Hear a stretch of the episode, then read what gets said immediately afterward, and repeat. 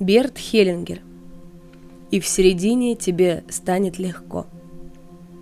Книга для тех, кто хочет найти гармонию в отношениях, любви и стать счастливым.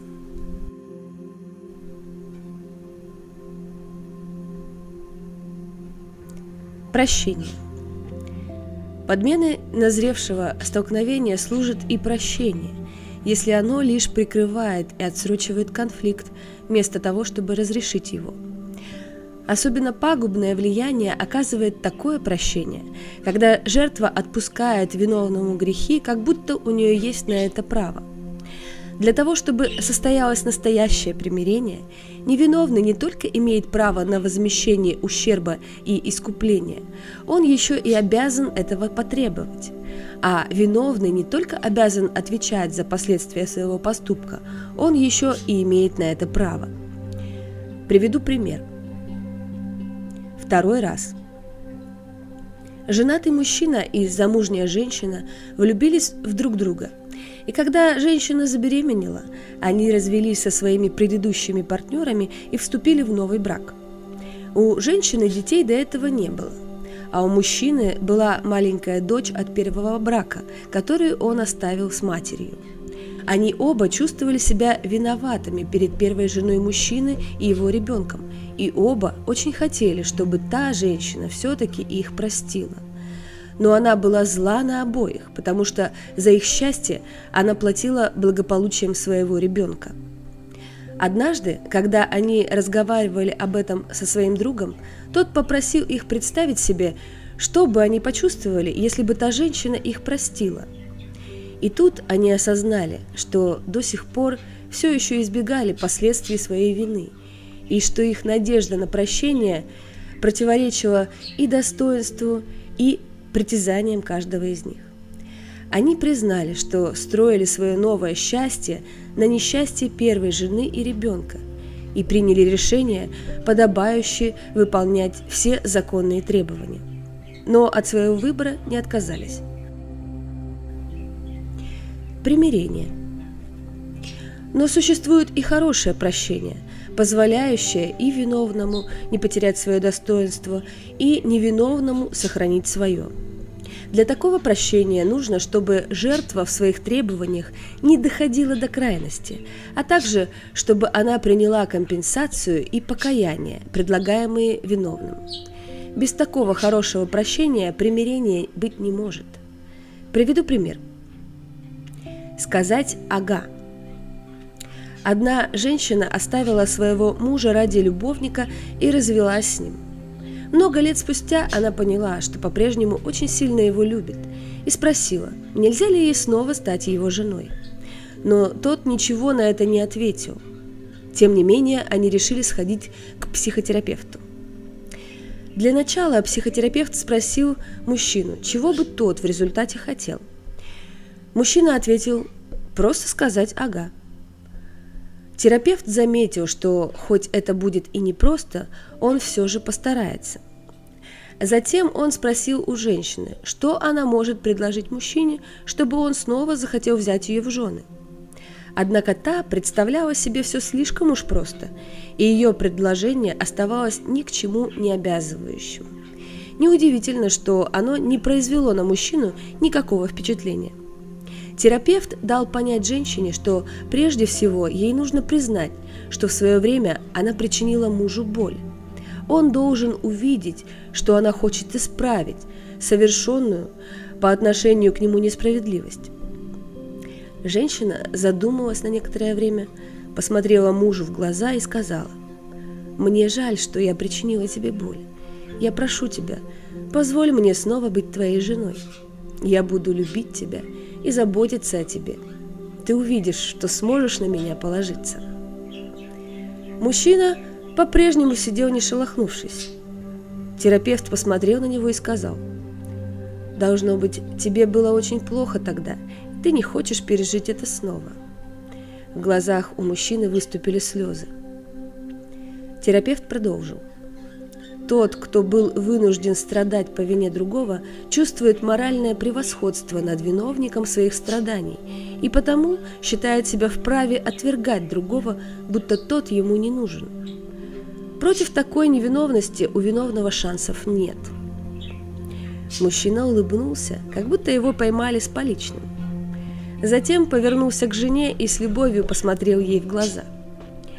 Терапевт сказал, вот это и было то самое ага. Стоит это 50 марок. А теперь исчезните. Я не желаю знать, чем у вас все закончится.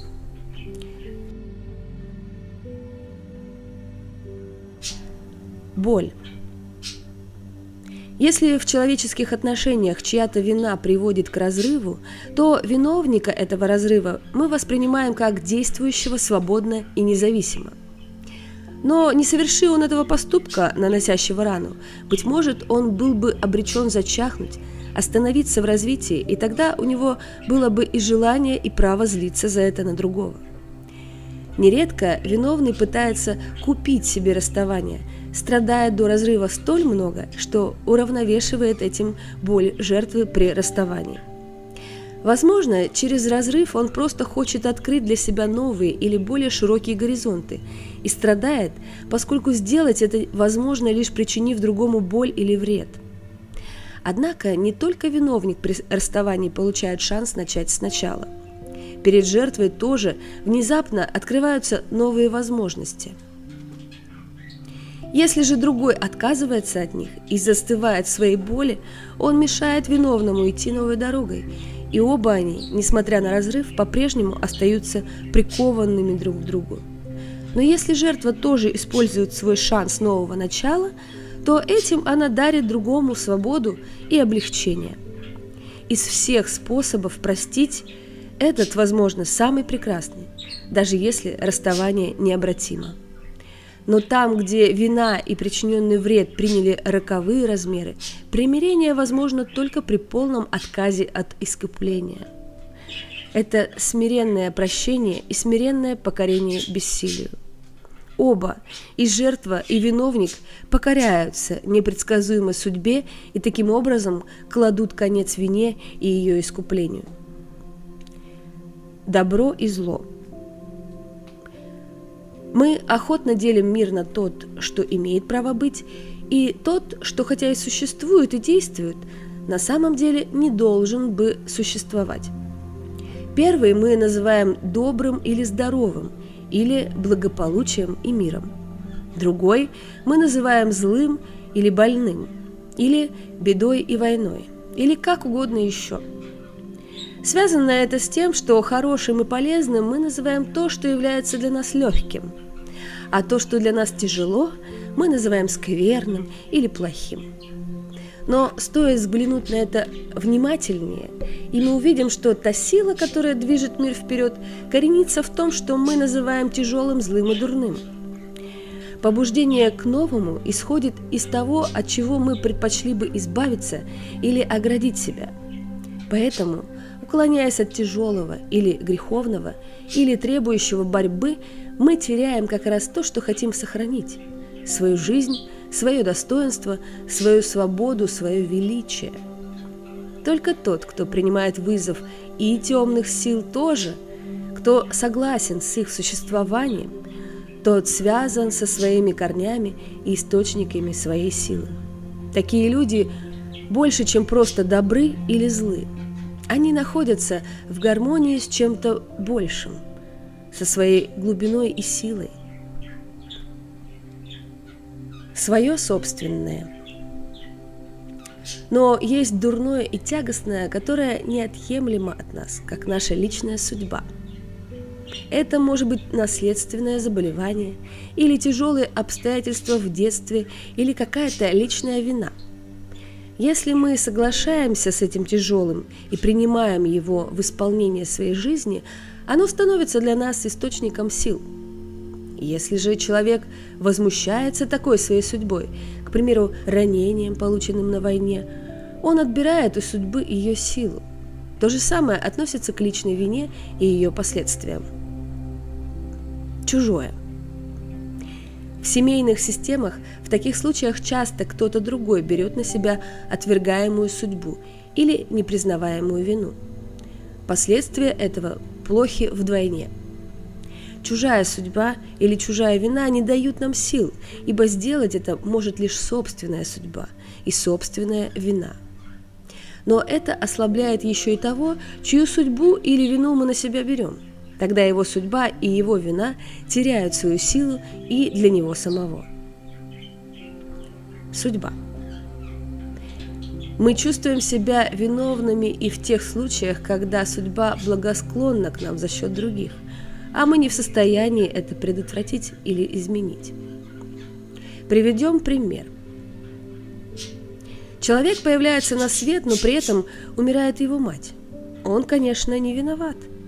Никому и в голову не пришло бы призвать его за это к ответу.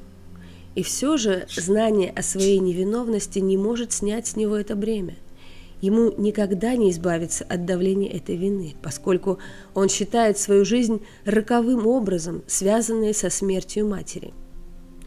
Другой пример. Человек едет на машине.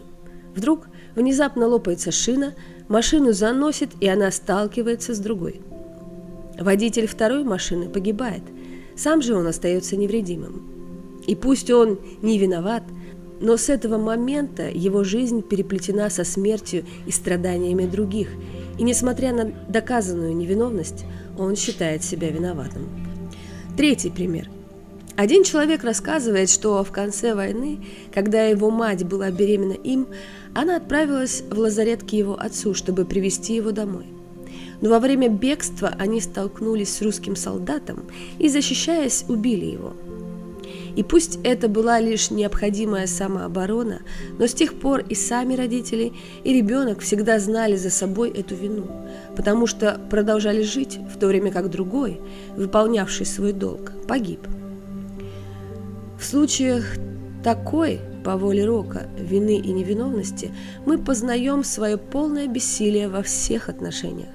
Именно поэтому нам так трудно их выносить. Будь на нас вина или будь у нас заслуга, тогда у нас были бы и власть, и влияние. Но здесь мы понимаем, что как в добре, так и во зле мы полностью во власти непредсказуемой судьбы, которая распоряжается жизнью и смертью, спасением и несчастьем, благополучием или погибелью, вне зависимости от того, плохи мы или хороши. Это роковое бессилие для многих столь ужасно, что они предпочитают отбросить полученное счастье или жизнь вместо того, чтобы принять их как милость. Они часто пытаются хотя бы задним числом вовлечь сюда личную вину или личную заслугу, чтобы таким образом все-таки как-то еще избежать своей отданности незаслуженному спасению или незаслуженной вине. Вот пример обычной реакции в случае роковой вины. Человек, оказавшийся в выигрыше за счет другого, этот свой выигрыш ограничивает, отказывается от него или отбрасывает его. Например, тем, что совершает самоубийство, заболевает или становится по-настоящему виновным в моральном смысле и несет за это наказание. Такие решения связаны с магическим мышлением и являются детской формой переработки незаслуженного счастья, поскольку при более пристальном рассмотрении становится ясно, что несчастье благодаря этому отнюдь не уменьшается, а напротив возрастает. Например, если ребенок, чья мать умерла во время родов, ограничивает свою жизнь или совершает самоубийство, тогда жертва матери оказывается напрасной – и мать словно делается ответственной еще и за несчастье ребенка. Но если ребенок говорит, дорогая мама, если уж случилось так, что давая жизнь мне, ты потеряла свою, это не должно быть напрасным. Я что-нибудь из этого сделаю в память о тебе. Тогда давление роковой вины превращается в двигатель жизни, в которой возможны такие свершения, на которые у других не нашлось бы сил – Тогда жертва матери оказывает благотворное действие после ее смерти. Это примиряет и приносит успокоение. Здесь все участники ситуации тоже находятся под давлением потребности в уравновешивании.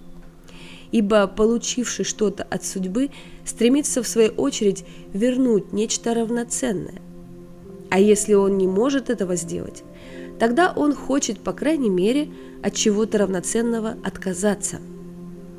Но привычные пути в данном случае ведут в пустоту, ибо судьбу не заботят ни наши притязания, ни наше возмещение, ни наше искупление. Смирение. Собственная невиновность – вот что делает столь трудно выносимой роковую вину. Если бы я был виноват и потому наказан, или же невиновен и потому спасен, тогда я был бы вправе предположить, что судьба подчинена некоему моральному порядку и правилу. И с помощью вины или невиновности мог бы оказывать на нее влияние и управлять ею.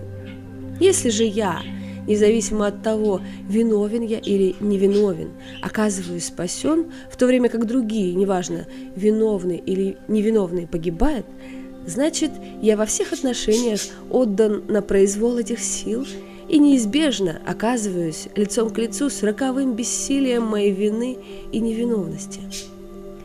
В таком случае единственный выход для меня – просто подчиниться, покорно включиться в некий могущественный контекст, на счастье ли мое или на несчастье. Позицию, лежащую в основе такого поведения, я называю смирением. Оно позволяет мне принимать мою жизнь и мое счастье столько, сколько они продлятся, независимо от цены, которую платят за это другие. Когда приходит мой черед, смирение велит мне сказать «да» собственной смерти и тяжелой судьбе – что бы там ни было с моей виной и невиновностью.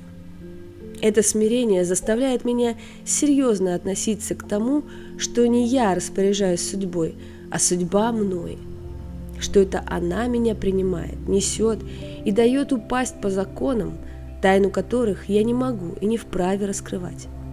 Такое смирение – соразмерный ответ роковой вине и невиновности. Оно делает меня равным жертвам и равноправным с ними. Оно позволяет мне чтить их не путем отбрасывания или ограничения того, что я получил за их счет, а именно тем, что, несмотря на высокую цену, я с благодарностью это принимаю, а потом передаю что-то из полученного дальше другим. Сегодня я говорил в первую очередь о вине и невиновности в контексте «давать и брать». Но у вины и невиновности много разных лиц, и действуют они многими разными способами. Ведь человеческие отношения – это взаимодействие и смена различных потребностей и порядков, которые тоже стремятся добиться своего при помощи разных возможностей переживания вины и невиновности. Эти возможности переживания вины и невиновности я разберу, когда буду говорить о границах совести и порядках любви. Но кое-что еще я об этом скажу. Порядок и полнота. Порядок – способ, позволяющий различному взаимодействовать, поэтому ему присущи многообразие и полнота – он в обмене постоянном, он единит разрозненное и к общему свершению собирает, поэтому ему присуще движение. Он, переходящее, заковывает форму, которая ему дальнейшее существование обещает, поэтому ему присуща продолжительность. Но, как и дерево, что прежде чем упасть, плод породит, которое его переживет – так и порядок со временем проходит, поэтому ему присущи обновления и перемены. Порядки, что живут, колеблются и расцветают, томлением и страхом нас повиноваться заставляют и действовать. Определяя границы, они же дают нам и пространство. Они за гранью того, что нас разъединяет.